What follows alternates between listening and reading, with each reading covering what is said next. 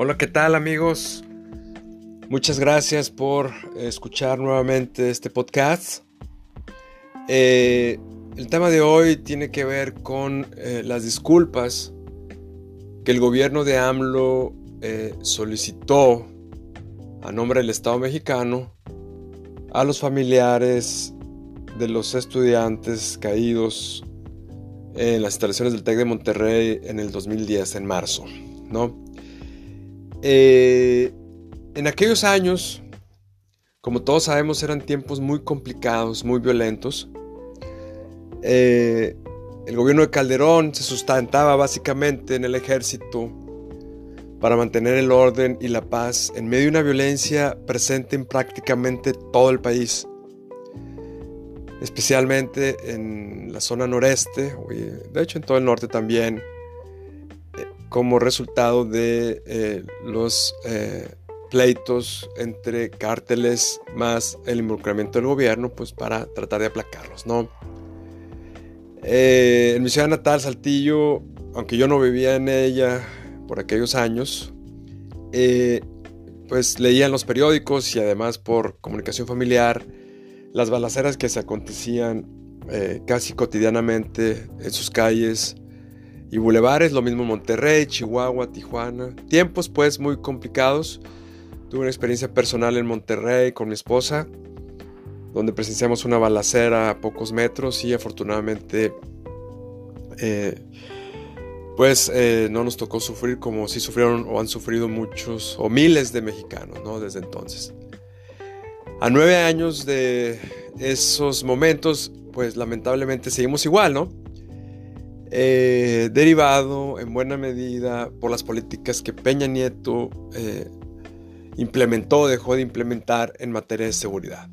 En estos 100 días, pues no se ha notado mejora y tampoco podemos exigir que así sea, ¿no? Sería muy injusto exigirle al nuevo gobierno, que lleva escasos 100 días, con resultados inmediatos, o de fondo al menos, en un tema eh, de estas características, ¿no?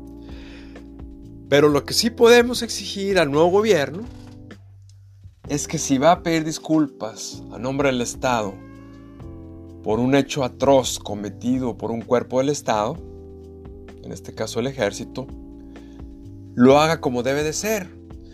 Es decir, no mostrar solamente una postura sensible y de perdón ante una exigencia añeja, sino que debe encontrar y castigar a los culpables dentro del ejército mexicano, tal como lo exigió en su momento y lo volvió a exigir horas atrás el ex rector y entonces rector del TEC de Monterrey, Rafael Rangel.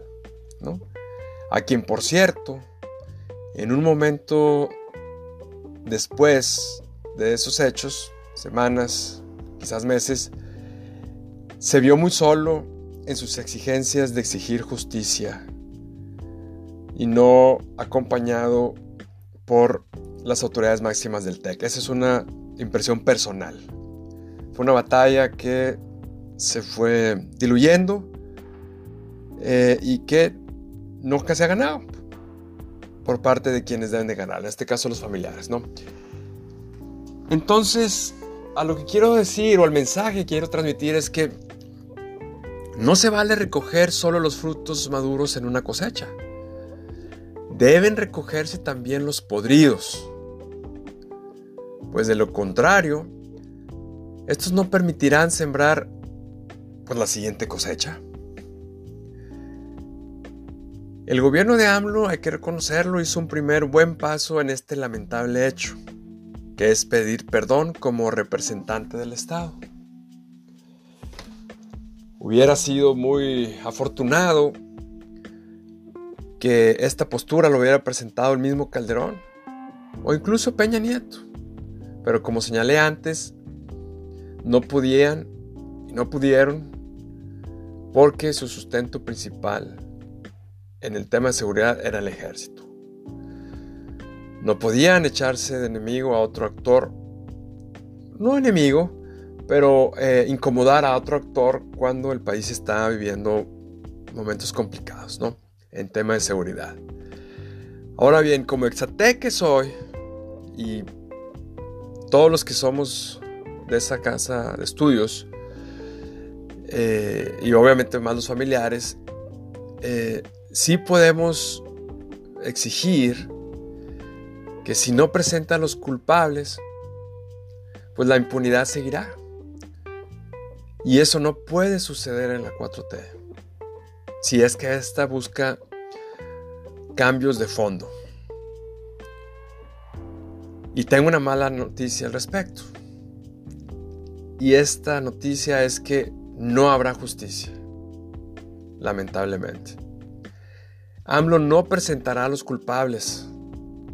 Pues insisto, al igual que Calderón y Peña Nieto, dependen del ejército, incluso más ahora, por lo de la Guardia Nacional. Así que solo habrá perdón en este caso.